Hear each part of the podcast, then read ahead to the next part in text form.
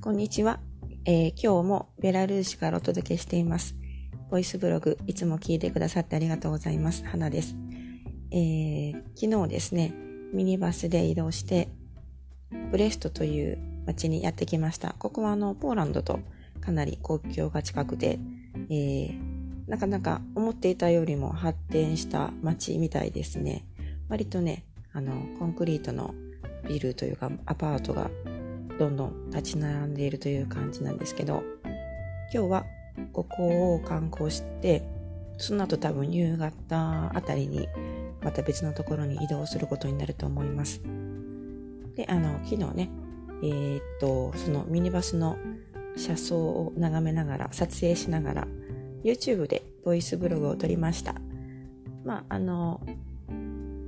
内容、内容としてはですね、ずーっとあの車窓からの風景を撮ってて、で、その背景にバックグラウンドとして私が喋っているという感じなんですけど、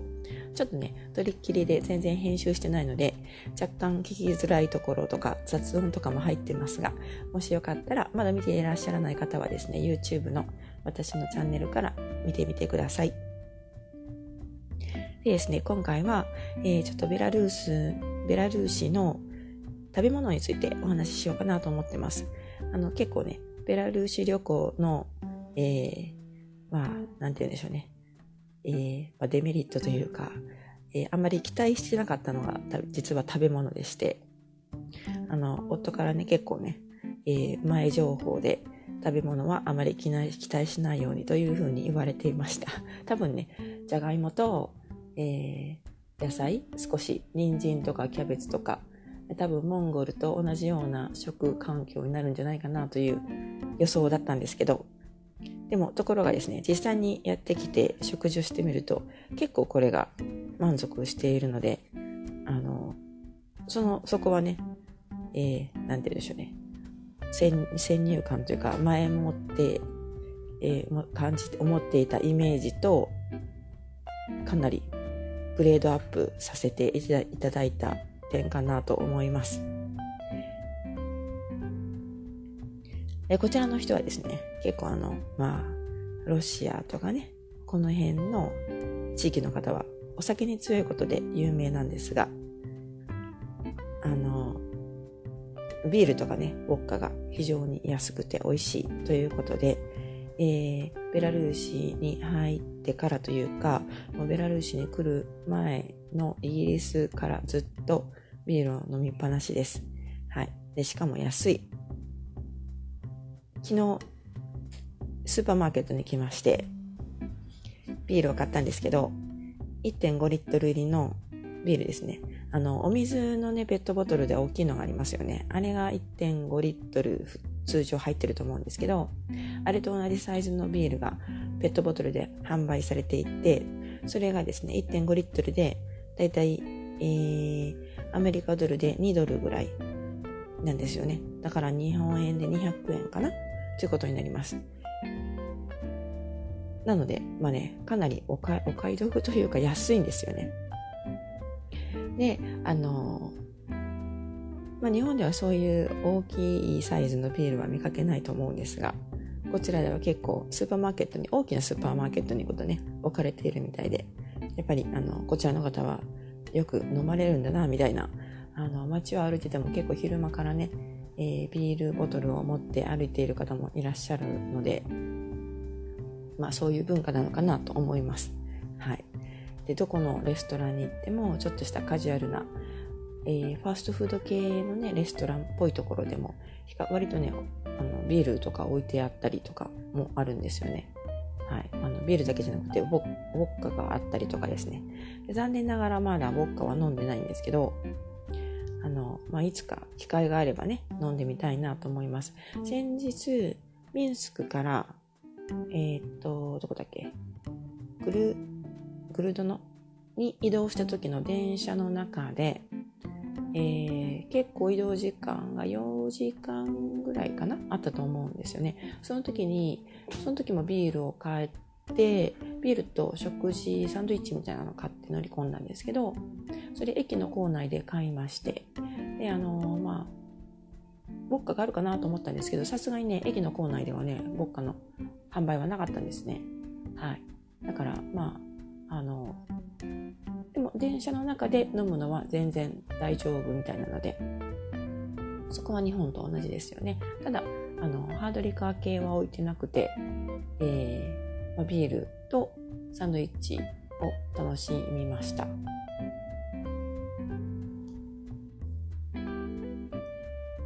で、あのまあ、簡単な食事はね、スーパーマーケットで結構買い物したりとかしてるんですけど、あの、レストランもね、ありますが、あまりね、お安くはないんですよね。多分、こちらの方はまだそれほど外食する文化がないのかなと思ったりもするんですけど、あの、レストランに行くと結構高いので、高いのでというか、まあ、えっと、まあ、その辺の食料品の価格を考えると、やっぱりちょっと割高かなというふうに思いましたね。はい。で、1日目は、あの地元地元というかホテルの近くにあったピザ屋さんでピザを食べてでビールを生ビールを2人で合計4杯なので、えー、1杯が 500ml ですねだからだいたい2リットル分ぐらい飲んででピザ1枚食べて、まあ、それでアメリカドル換算で確か 10, 10ドル、10ドルから20ドル弱だったのかなと思います。ちょっとはっきりうろ覚えですいません。で、次の日は、ちょっとね、もうちょっと雰囲気があるレストランに行ったんですけど、あの、そこで、えー、一応伝統料理みたいなところの料理を食べてですね、それが、割とこちらの方、チーズをよく使いますね。チーズ確かに美味しいんですよ。でチーズと、チーズの効いた料理と、あとはハーブで、え特にディルの入った料理が多くて、あとはそうですね。あと野菜のバリエーションはあまりないのかなという感じですね。そこはやっぱりモンゴルと同じなのかもしれないんですけど、大体ですね、あの、出てくる料理、どれも人参が入ってて、キャベツが入ってて、あとマッシュルームが入ってて、あとはお肉は比較的多いのが豚肉だと思います。で、豚肉のをミンチにしたものと、えー、ハーブとか野菜を少し混ぜてこねて肉団子にしたものをクリーミーなチーズの効いたクリーミーソースでちょっと煮たものとかですね。あとはあのその上に、えー、それを平べったく伸ばしてチーズを乗せて焼いたりとか。あとはえっ、ー、とま餃子みたいなのもありましたねあの、まあ、この辺、この辺とかヨーロッパでね、まあ、ざっくりとパスタというか、あの、ちょっと小麦粉で練った生地に、中にお肉とか、まあ、野菜とか、その時は野菜しか入ってなかったと思うんですけど、野菜を詰めて、で、えー、それを、えー、まあ、焼き餃子ではなくて、水餃子というのかな、煮て、で、あの、ソースと絡めたものですね。やはりクリームとかサワークリームとかが結構もっさりかかってるパターンが多くてそれもクリーム系のソースだったと思います。あとはねやっぱりあの芋ですね。じゃがいもがよく食べられるみたいであのイギリスとかにもねイギリスというかアイルランド系の料理なのかな？あのポテトブレッドといってじゃがいものマッシュしたものと小麦粉を混ぜて作る生地があったりするんですけど、まあ、それにかなり近いような生地で、えー、くるんだおまんじゅうみたいな感じですね。一見あのおまんじゅうに見えるんですよ。外から見るとね。まんじゅうというか、まあ、おやきみたいな感じに見えて。で外側はそのえっ、ー、とじゃがいもをベースとした生地で包んであって中にはお肉が入ってるんですね。ミンチ、豚肉のミンチと、あと少し時々バリエーションで野菜が入ってたりとか。それを多分あの、ソテーしてるんじゃないかなと思うんですけど、結構あの、外側、一番外側の皮というか、あの、えー、そのポテトのね、底、底とかね、上とかはね、結構カリカリで香ばしくて、で、中は中のそのポテトの生地はもっちりしてて、で、あの、その一番さ、あの、中心には、あの、ジューシーなお肉が入っているという感じで、結構それは、この辺の、えー、伝統料理なのかなと、2回ぐらい食べましたね、もうね。2回か3回ぐらい食べましたね。で、多分あの、伝統料理、伝統料理って言っているのも、ベラルーシの伝統料理というよりは、まあ、ロシアとかウクライナ地方とか、このエリア全体の伝統料理というカテゴリーになっているのかなという感じ、イメージがしました。はい。あの、私は東ヨーロッパ初めてなんですが、夫はね、以前結構東ヨーロッパを旅行してるので、やっぱりこの辺のエリアの伝統料理はこんな感じだなというふうに言ってました。それでね、えっと、昨日は、あの、ちょっと観光エリア、ポーシェ天国っぽいところになっている観光エリアの中のショッピングセンターに入っているお店で食べたんですけど、ランチをいただいたんですけど、なかなか、あの、結構モダンで、えー、トレンディーな感じ、多分ね、ここの、あの、水準から言うとトレンディーな感じのお店で、あの、ビュッフェだったんですけど、量り売りなんですね。その、えー、と、ちょっと値段の分かれ、値段が分かれていて、若干高めの料理のエリアと、で、安めの料理のエリアがあって、で高めのエリアの方は結構お肉とかね、ちょっと手の凝った料理がいくつか、8つぐらい、8種類ぐらい用意されてたと思うんですけど、それをスクエ、えっ、ー、と、四角いお皿に入れて、で、あの、安い方、安めの方は、それも8種類ぐらい、8種類プラスサラダなので、多分16種類ぐらいあったと思うんですけど、その中から好きなものをね、こっちはあの、丸い円の形の、えー、お皿に入れて、で、それぞれ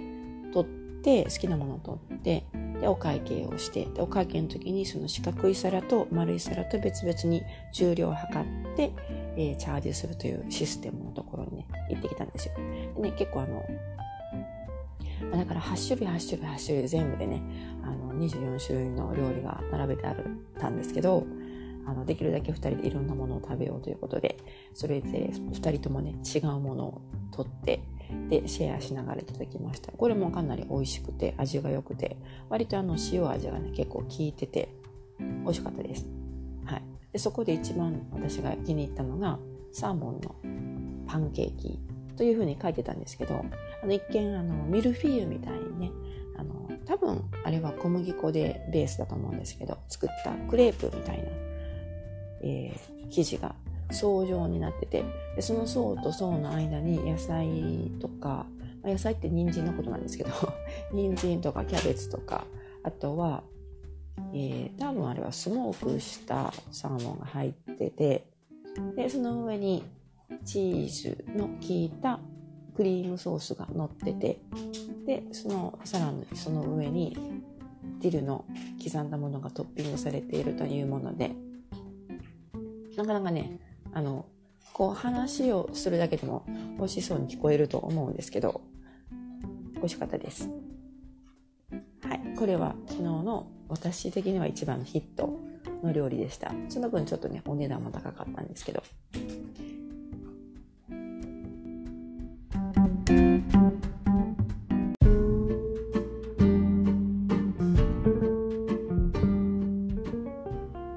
はい。それでねあ、とはあのスーパーマーケットの食べ物の話なんですけどさっきもあのチーズがね美味しいと言いましたがチーズ結構ねまあいろいろ種類があってなかなか美味しそうなものが多いです。であの昨日買ったチーズはなんかねちょっとね柔らかい感じのチーズなんですよね。名前がよくわからないんですけどあの、まあ、スポンジというほどでもないんですけどちょっとあの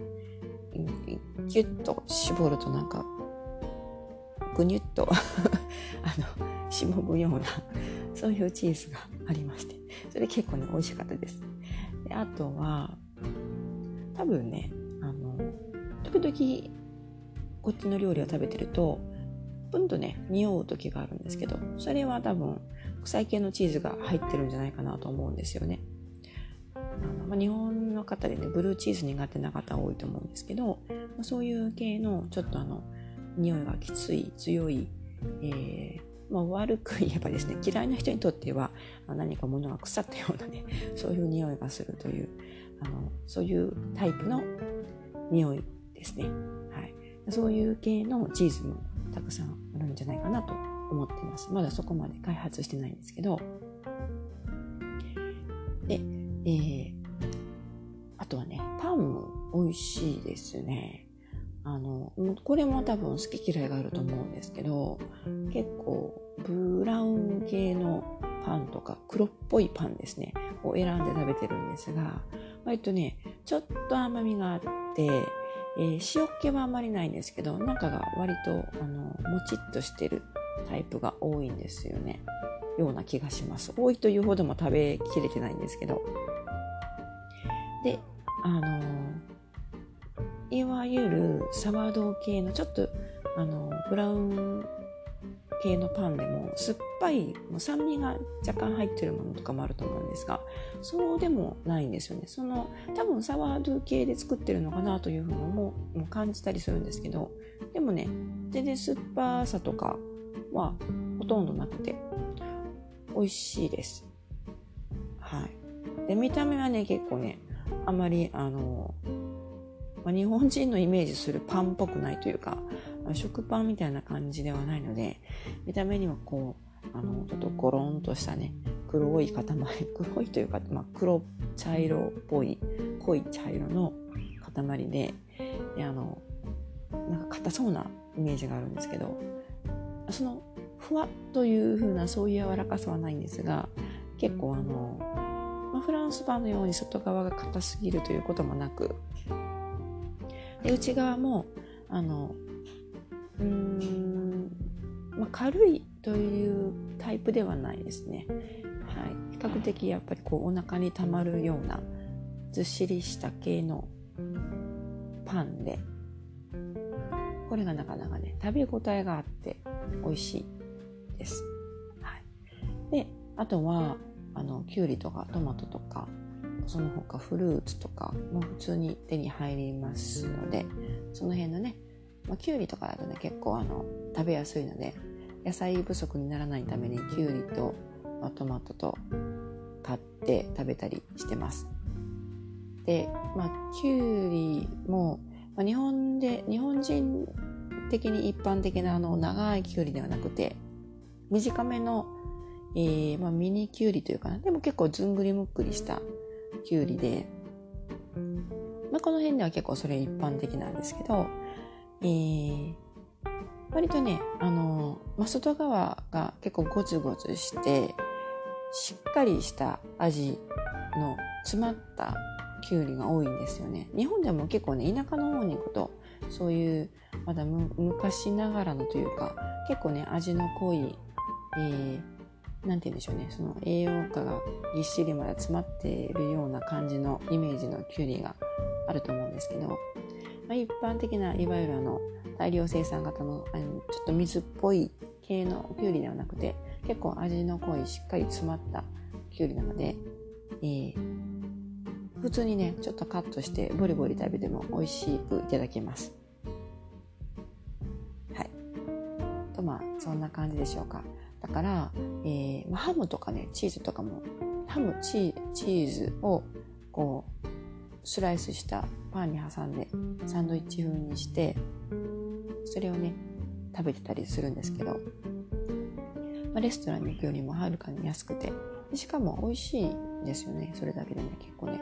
あのハムとかサラミ系とかも美味しいですね。ちょっとね多分日本人的には甘いかなという感じがあるかもしれないですね。あの塩辛い系のもちろん塩味も効いてるんですけど塩辛い系のハムとかサラミとかではなくてちょっと柔らかくて甘みのあるタイプですね。あとあの多分脂肪分も比較的含まれているんじゃないかなというふうに感じました。でスーパーによってはこういうチーズとかハムとかはあの量り売りで買うこともできるのであのそういう時にはね100という数字をねロシア語で覚えておくと便利らしいです。